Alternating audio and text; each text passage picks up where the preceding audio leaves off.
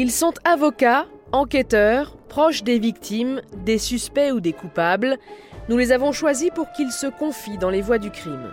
Dans chaque épisode de ce podcast, nous recueillons la parole d'un témoin clé qui raconte une affaire de son point de vue.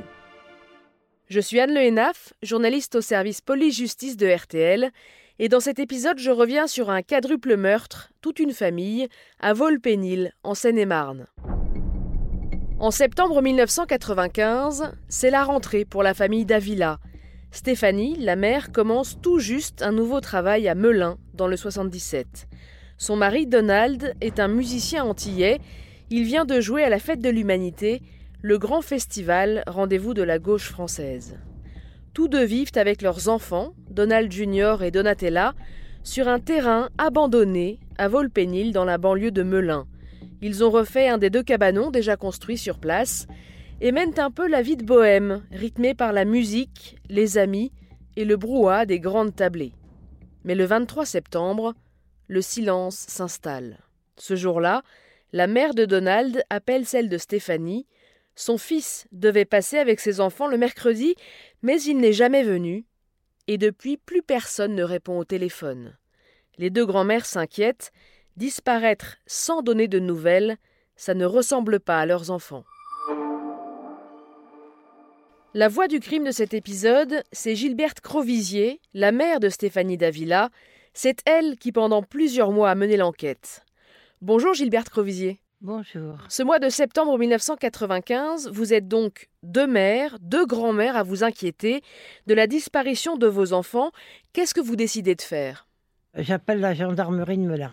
Et à la gendarmerie de Melun, je leur demande si euh, les enfants ils auraient eu un accident de la route. Ils me disent non, non, ils ne sont pas sur la liste de blessés, ils sont nulle part. Et après, je vais appeler le commissariat de Melun. Et au commissariat de Melun, le samedi 23, ils sont très très gentils là. Ce jour-là, l'officier de police judiciaire, il dit écoutez, madame on va descendre sur le terrain, on va aller deux fois sur le terrain pour voir s'ils sont rentrés. Et à 17h, on vous rappelle. Et ça, ils vont le faire. il me dit, madame, on a envoyé deux patrouilles, voilà, on est arrivé sur le terrain. Et puis après, il a dit, nous, on n'est pas rentré dans la maison, il n'y a pas d'infraction, vos enfants, ils n'ont rien fait, on ne peut pas rentrer dans la maison. Mais des fenêtres, ils ont vu que la vaisselle était faite, que tout était propre dans la maison, qu'il n'y avait pas eu de chamboulement ou de, voire de bagarre ou de choses comme ça, on voyait rien, tout était propre. Donc qu'est-ce que vous faites? Donc le dimanche, euh, ça va me travailler. Euh, vous savez, bon, bah, tous les parents, ils n'ont pas les numéros des amis de leur... Euh, leur possède pas ça. je connaissais ah, ben, ma nièce, bien sûr, et leur amie commune, Sylvie. Et donc, je vais leur poser des questions. Tu as des nouvelles? Est-ce que Stéphanie t'a dit quelque chose? Il y a Sylvie qui dit elle, avait quelque chose d'important à me dire, mais elle n'a pas pu me le dire. ça l'inquiétait. Alors bon, Déjà, ça commence, c'est un peu, euh, ça va un peu crescendo. Tout de suite après, il y a, Sylvie et dit, ben, quand ils se disputaient, elle venait chez moi, euh, mais là, je l'ai pas vue. Puis une fois, ils se sont disputés assez, assez violemment. Il a poursuivi euh, Stéphanie avec un coupeau. Elle s'est réfugiée dans la voiture. Vous vous dites que c'est Donald qui a dû faire quelque chose à Stéphanie. Et j'ai dit, bah, il y a eu une autre dispute, et puis euh, bah, là, et, il a fait quelque chose de plus grave, et, il s'est sauvé avec les enfants.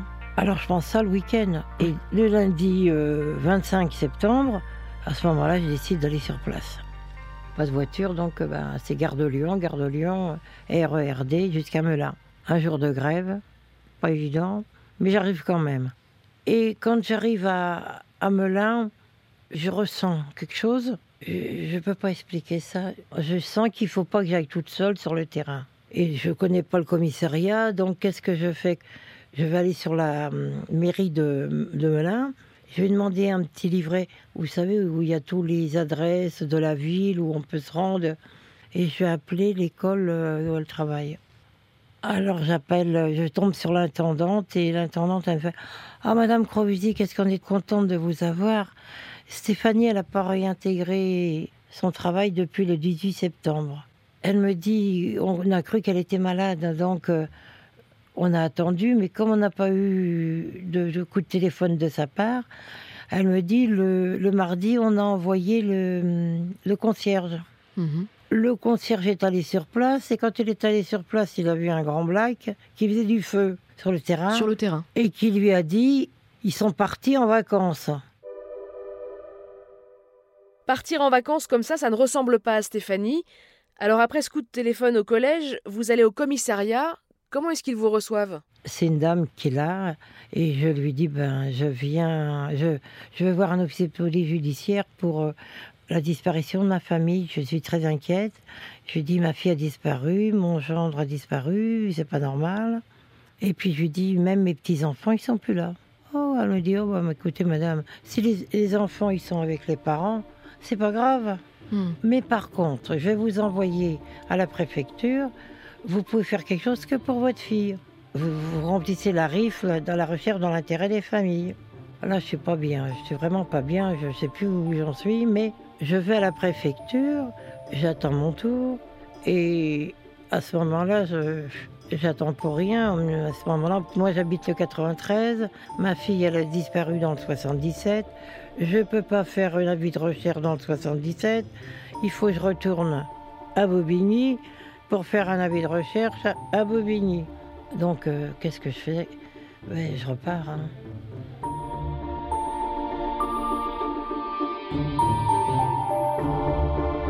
Et vous vous dites quoi, vous, à ce moment-là? Vous vous dites, je suis toute seule à chercher? Ah oui, là, je, je suis vraiment très très mal. hein. Je, je reviens donc jusqu'à chez moi à Montreuil. J'attends 14 heures. Et à 14 heures, j'appelle euh, à Bobigny. Il me dit non, non, vous déplacez pas. Donnez-nous votre adresse, on vous envoie un formulaire et puis vous Mhm. allez le remplir. Je vais le recevoir et je vais leur envoyer le, le- donc ce- ce- la, la rive, quoi. Donc on, on met le, tout ce qu'il y a sur ma fille. Il faut quelque chose? Ça sert à rien. Excusez-moi, la RIF, hein, je vais pas. Heureusement qu'elle n'existe plus. Ça servait à rien, donc.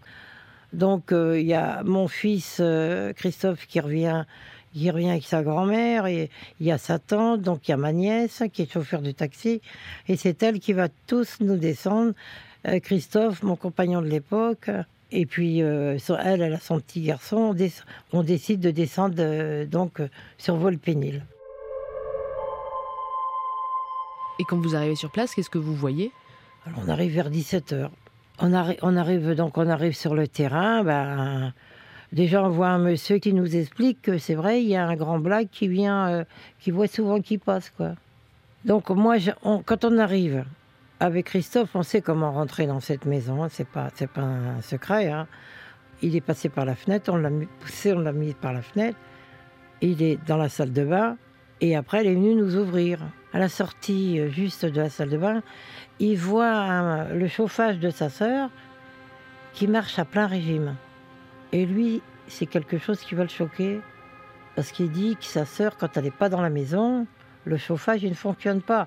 Moi, du côté où je rentre, une fois qu'on ferme la porte, je vais voir toutes les chaussures comme ça.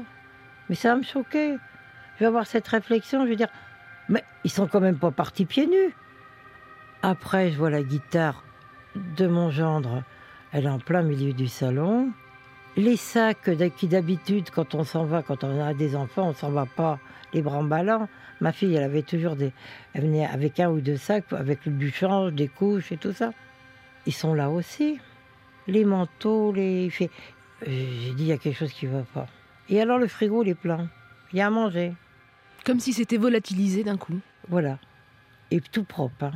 Mais quand même, quand je rentre dans cette maison, mon ressentiment revient. Je, je sens le froid dans le dos.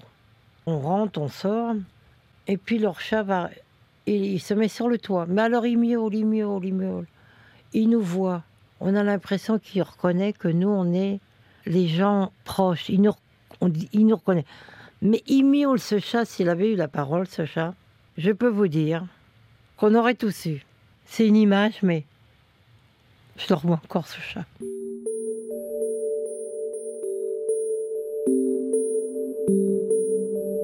Et ce grand black dont vous a parlé un voisin quand vous êtes arrivé, il n'est pas sur le terrain, il n'est pas n'est dans pas, la maison. il est pas sur le terrain quand on arrive la première fois. Ouais. C'est la deuxième fois où vous le voyez. Après, on décide. J'ai dit, bah écoute, on va aller voir euh, le parrain de ma petite fille. enfin, que je ne pouvais pas supporter déjà. euh, ben, on va aller chez lui. Il était à Damary-Lélis. hein. Donc c'est pas très loin de Volpénil. Bon, on reprend un peu comme un périph' de Melun et on se retrouve euh, à Damary-Lélis. Il avait qu'une jeune femme. Et on commence à lui demander s'il a des nouvelles. hein. Alors lui, il est original. hein. Il va me dire Ah bah oui, euh, oui, ben. Donald, il s'est sauvé avec sa petite famille pour la mettre à l'abri. Il était poursuivi par une mafia de drogue. Bon, je dis rien, je- j'en- j'encaisse, je dis rien, j'écoute. Et puis Christophe, il lui dit écoute, euh, on sait qu'il y a quelqu'un qui est sur le terrain, tu lui dis de me donner les clés parce que quand même c'est chez ma sœur. Et moi, je vais attendre ma sœur, je veux les clés, je vais rester sur le terrain. C'est là qu'il nous dit le nom, il s'appelle Boulet. euh, bah, pour l'instant, il faudra lui demander parce qu'il n'est pas là. Et d'un seul coup, nous, on s'en va et on se dit, ben, on va retourner quand même sur le terrain. Il fait nuit et on voit la lumière sur le terrain. Qu'est-ce qu'il fait, Christophe? Il pense que sa sœur, elle est rentrée. Il court jusqu'à la porte. Nous, on a- on n'est pas tous sortis de la voiture, qu'il est déjà parti. Et quand il ouvre la porte, sur qui il tombe? Il tombe sur le grand Black. Christophe, il dit T'es qui, toi? Et après, il lui dit ben, Il dit Moi, je suis Edgar Boulet, toi. Il dit Moi, je suis le frère de Stéphanie. Nous, on arrive, et c'est là qu'il va commencer à nous raconter comment sont partis les enfants. Et dans cette pièce se trouve une femme. On, apprendra plus tard, c'est la maîtresse de. On apprendra plus tard que c'est la maîtresse d'Edgar Boulet. Et qu'est-ce que qu'est-ce qu'il vous dit Edgar Boulet sur la disparition de la famille? Alors il dit que les enfants ils sont partis à la fête de l'humanité, qu'ils sont rentrés, qu'ils se sont disputés, que Donald il a pris un matelas, qu'il a mis dans la voie- le, le transit blanc qui était devant la maison d'un copain qui attendait Donald. Et donc euh, il est parti avec les enfants et Stéphanie au bout d'un moment elle a dit euh, je pars avec toi et, et elle est montée, ils sont partis. Et lui voulait, il a reçu les clés de, en main propre de Donald, il lui a dit surtout toi tu gardes la maison jusqu'à temps qu'on revienne. Vous le croyez quand il vous dit ça? Euh, non, pas du tout, puisque ils donnaient rarement leurs clés comme ça, et on savait, on savait quand ils partaient.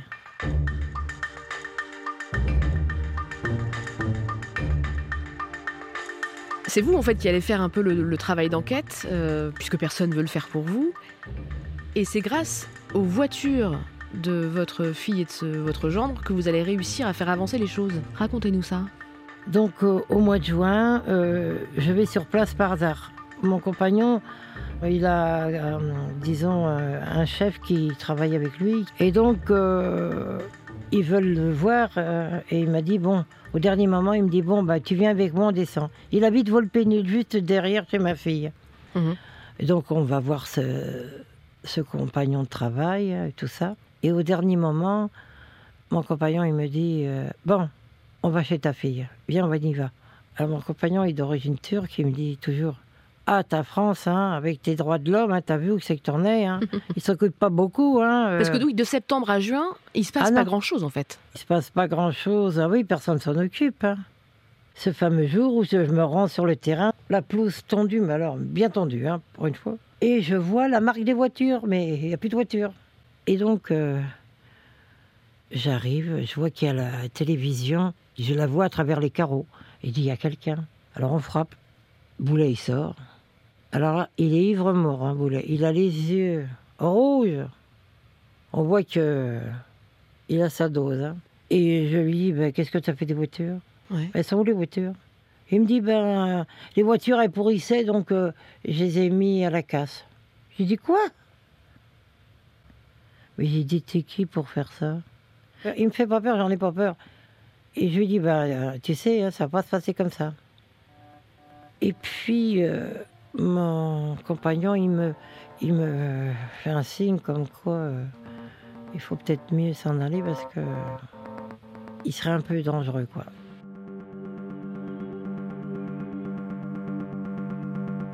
Et comment est-ce que vous arrivez à convaincre les forces de l'ordre d'aller voir ce qui se passe vraiment sur ce terrain Enfin? Alors, c'est suite, c'est suite à ça. Je vais aller aussi à la gendarmerie porter plainte pour la- le vol de, de véhicules à Montreuil. Je suis toujours à Montreuil. Alors là, le gendarme, il me reçoit. C'est un peu. euh, il me dit, je lui dis, ben, la voiture, elle est volée, c'est à ma fille, c'est pas. Vous avez les papiers? Ben non, il les a vendus, j'ai plus de papiers, j'ai plus rien. Mais je dis, je vais porter plainte quand même. Il a, il a, je sais que c'est une, une Alfa Romeo violette, mais euh, je ne me rappelle plus de, de numéro d'immatriculation. Et à force, je lui dis, bah, écoutez, regardez, ma fille, elle doit être sur le fichier des avis de recherche, puisque je l'ai envoyée à Bobigny, elle doit être. Alors il commence un peu... Euh, non, non, je trouve pas votre fille. Il s'énerve, il dit que non, je peux rien faire. il s'énerve. Et puis il me dit, bah, dites donc, euh, si votre fille a disparu, c'est qu'elle était mal élevée. Je vous assure, j'ai été bien élevée, il a eu de la chance. Ce jour-là, j'ai cru que j'allais gifler un gendarme.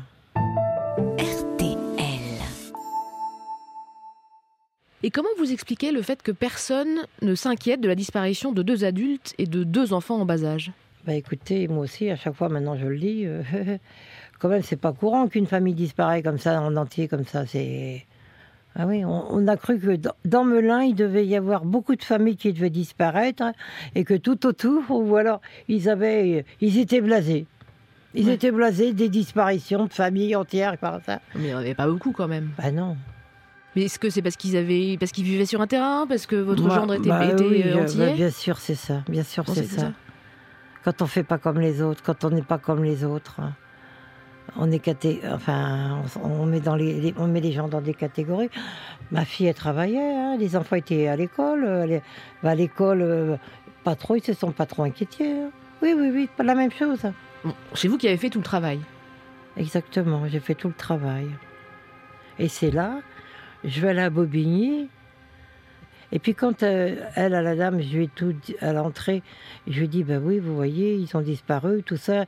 Il a vendu la voiture, euh, il l'a mis à la casse. Alors elle me dit, ça se trouve, les, les corps, ils étaient dans la... Elle me dit, ça se trouve, les corps, ils étaient dans la voiture. Elle me dit, vous vous rendez compte? Mais ça veut dire que là, enfin, on vous prend un peu au sérieux. Alors là, bon, ma, ma plainte, elle est prise, là. Oui, oui, oui, oui. Ça, alors là, c'est, c'est ouf. Elle est prise et eux, par contre, le travail, ils vont le faire ça va arriver très vite à, à Melun. alors Melun, c'est une autre euh, paire de manches. J'appelle Melun qui me dit euh, Ah ben non, mais votre plainte, on peut pas vous l'inscrire, c'est les vacances. On fera ça qu'en septembre. J'ai dit quoi? Et comment vous, vous tenez les chocs, vous? Ah, Je rebondis. Je sais pas, j'ai fait ça comme ça. Je, m'en étonne encore maintenant comment j'ai pu faire tout ça, mais je l'ai fait. Mais oui, oui, et après, quand, elle me dit ça, je suis au téléphone, je suis au travail. Oh, je dis non, il y a ça, ça commence à bien faire? Et je vais téléphoner à la mairie de Volpénil. Je dis la secrétaire, écoutez, euh, mes enfants, ils ont disparu depuis septembre. Il y a des gens qui sont à leur place. Ils enlèvent les meubles, ils, font n'importe quoi, ils vendent les voitures. J'ai dit, euh, ça peut plus durer, ça. Qu'est-ce que, qu'est-ce que je dois faire? Elle me dit, attendez deux minutes, euh, je vais vous répondre. Donc elle a dû demander au maire quelque chose, je sais pas. Elle me dit, écoutez, Madame Crovisier, la maison est surveillée par la police. Elle me dit, on voit un tas de personnes qui viennent, qui rentrent sur la maison. Il y a un îlotier qui surveille et la brigade des stupes. Donc je raccroche et je vais appeler la brigade des stupes de Melun.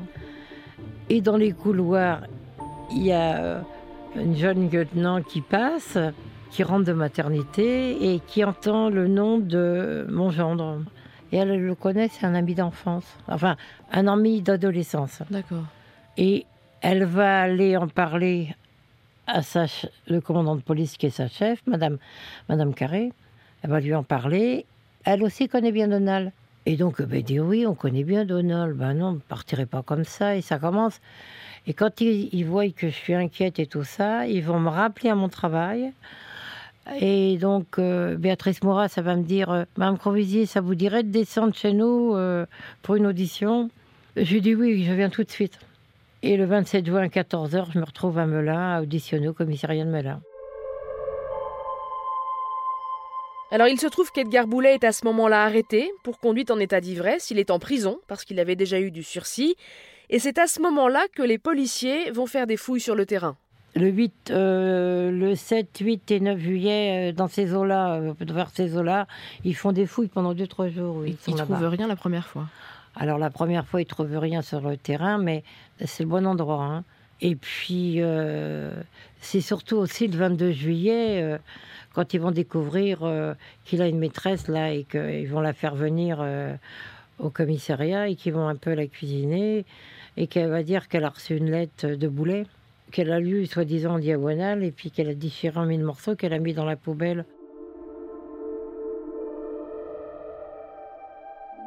Boulet lui écrit alors qu'il est incarcéré. Boulet lui écrit alors qu'elle est incarcérée et lui dit de dire ce qu'il a écrit, Il lui dicte sa version, en sa version, qu'elle doit dire. ce qu'elle fait. ce qu'elle fait. Et donc on s'aperçoit qu'il y a des problèmes, qu'il y a quelque chose qui ne va pas.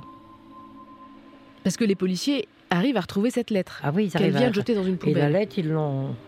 Ah oui, je vous assure. La lettre, ils l'ont euh, recollée par petits morceaux. Cette maîtresse, vous allez la croiser au commissariat de Melun quand vous êtes convoqué le 16 juillet. Vous la reconnaissez? On arrive euh, donc au commissariat.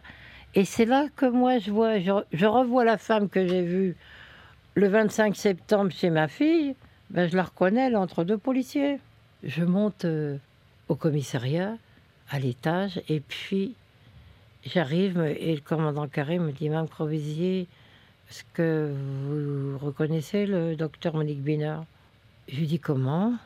Elle me dit Oui, Mme Crovisier, la dame là que vous avez vue là, vous reconnaissez bien le docteur Monique Binard Oh, je fais Madame, Madame Carré, c'est pas un docteur.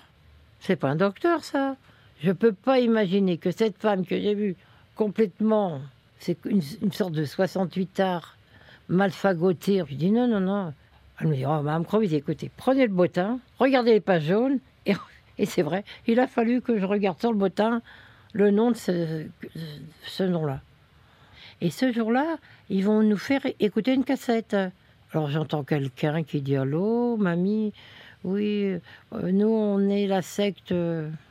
Euh, Donald et Donatella, ils, sont bien, ils vont à l'école de la secte. Euh, Stéphanie, elle reste là. Donald, il joue de la musique. Ils sont bien. Et la pauvre mamie qui dit, mamie d'Abila, qui leur dit, surtout vous leur, euh, ils vont bien, vous leur, enfin, comme une grand-mère, une maman. Et ils se moquent, ils se moquent d'eux. Et donc la maman est très malade. Ils ont abusé d'elle. Ils ont fait passer une cassette pour leur dire que les enfants étaient dans une secte. Ça, il Binard et, et puis Boulet.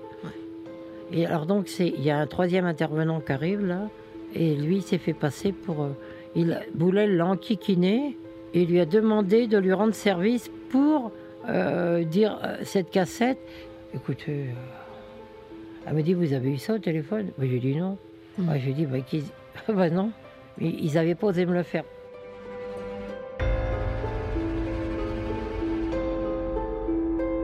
Et on arrive au 23 septembre 1996. Ce jour-là, je, je suis à pied. Ouais. Je marche. Je me sens comme, je sais pas comment, je, me sens légère. Je monte, alors que euh, on prend l'avenue du Général de Gaulle, elle s'en va en, en grimpant comme ça. Je sais pas. Je, je suis, je me sens bien. D'accord. J'arrive au, au commissariat, donc Béatrice elle vient me chercher. Elle m'installe dans le bureau. Elle me dit Bon, Madame Crovisier, on a trouvé vos enfants. Ah, je lui dis Ah, mes petits-enfants, si vous les avez retrouvés. Je veux les voir, je les voir. Elle me dit Madame Crovisier, euh, vos enfants, ils ont tous été assassinés. Alors là, ça, elle vient. Elle a encore. Elle a la médaille de ma petite Donatella, avec la terre encore. Elle me dit, vous reconnaissez? J'ai dit oui.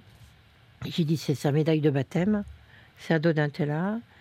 Elle me montre un bracelet aux chevilles, j'ai dit oui. C'est à Stéphanie, elle l'avait à son pied droit. Et puis elle me montre des bagues, et j'ai dit oui, c'est à mon gendre. Et c'est comme ça que moi, j'ai reconnu ma famille. Est-ce qu'à ce moment-là, vous aviez déjà un pressentiment ou apprendre leur mort, c'est un choc pour vous? Je m'attendais qu'on trouve, oui, ma fille morte. Je m'attendais à ça. Parce que je pensais à un féminicide, quoi. Comme on... Maintenant, on dit ça, mais je m'attendais à ça. Mais quand, euh, quand elle m'annonce euh, mon gendre et puis mes, mes petits-enfants, je peux vous dire que là, c'est. Déjà, c'est dur, un enfant. Mais alors les petits-enfants, je, je sombre quand même. hein. Là, je je tiens plus. hein. J'ai tenu un an comme ça, mais là, je... Aux assises de Seine-et-Marne, un homme comparaît depuis ce matin pour l'assassinat d'un couple et de ses deux enfants à Vaux-le-Pénil en septembre 95. Expulsé de son logement, il avait trouvé refuge dans cette famille d'origine antillaise comme lui. Edgar Boulet nie les faits. Franck Moulin, l'accusé, a donné cet après-midi sa version de ces événements dramatiques. Dans le box, Edgar répond sur le même ton, une voix grave et froide, mais très naturelle avec un léger accent antillais. Toute l'après-midi, l'accusé a donné sa version des faits. Ses amis, une famille entière assassinée, un couple et ses deux enfants retrouvés enterrés dans leur jardin. Juste avant, ils avaient refusé qu'Edgar s'installe chez eux. Qu'avez-vous pensé quand les quatre corps ont été découverts demande la présidente. Edgar répond Je ne les ai pas assassinés. Avec assurance, avec sa carrure solide, il raconte Le samedi de leur disparition, je suis arrivé chez eux. Ils ils m'ont donné les clés en me disant Occupe-toi de la maison. Le jour même, Edgar, sans logement depuis trois mois, s'installe dans la maison. Il prévient la NPE qu'il possède une nouvelle adresse. Pourquoi? Le plus souvent, Edgar répond Je ne me souviens pas, j'ai du mal avec les dates. Avec un ami, Edgar avait téléphoné aux parents des victimes pour leur dire que la famille disparue était dans une secte. Je voulais voir leur réaction, explique Edgar, voir s'ils avaient des informations. Un peu avant, à la barre, l'expert psychiatre a décrit l'accusé, un personnage autoritaire avec du contrôle sur lui-même. Seule concession d'Edgar, à l'expert, il a dit Je peux être violent.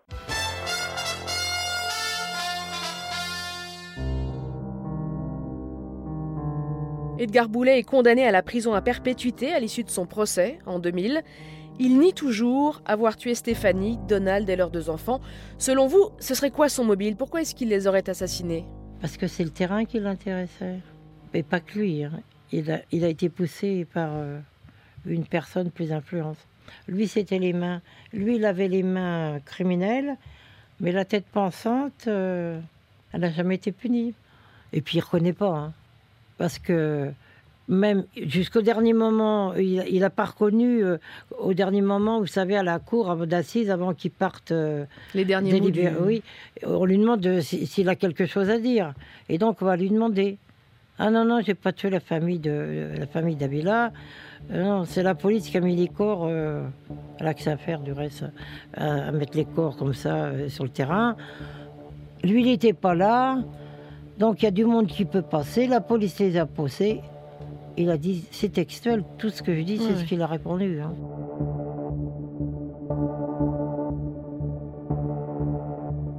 Alors tout récemment, le 14 décembre dernier, les juges ont examiné une demande de remise en liberté qui a été mise en délibéré. On saura en janvier si Edgar Boulet sort de prison ou pas. Comment vous le vivez? C'est-à-dire, c'est tous les autres assassins d'enfants qui ont fait avant Boulet et après Boulet, là, qui sont là en ce moment. Dès l'instant qu'on touche aux enfants, aux ados, aux ados, aux enfants, aux petits, aux bébés, tous, ils doivent pas sortir. C'est ça qui me, je, je, je, je peux pas, je peux pas. Quand je vois que ma petite fille, elle avait 22 mois, qu'elle avait encore sa couche. oh, Comment voulez-vous que... Lui, c'est un dangereux. euh, parce que Boulet, faut dire, avant qu'il fasse ça, il avait un passé de pointeur de violence. Et depuis le début, c'est pas de maintenant que ça me prend qu'il va sortir. C'est que depuis qu'il a fait sa demande, je parle toujours de sa dangerosité. Vous, vous avez peur qu'il sorte Ah oui. Croyez-moi, je sais ce qu'il ce qu'il faisait. hein. J'ai lu le dossier, je sais ce qu'il a fait. hein. Excusez-moi, les 838 procès-verbaux, je les ai lus. Je suis pas fanatique, mais là, quand même, je pense qu'il ne devrait pas sortir. D'abord, alors bien sûr, en France, je sais, la perpétuité, c'est 30 ans. Il en a fait que 26. Bon, il, a encore 4 ans à finir. Il n'a pas fini. Pour moi, il n'a pas fini. Donc, il doit rester encore ses 4 ans. hein. Vous venez d'écouter l'épisode des Voix du crime sur le quadruple meurtre de Volpénil. Vous pouvez retrouver cet épisode sur l'application RTL, rtl.fr et toutes nos plateformes partenaires. N'hésitez pas à laisser une note ou un commentaire.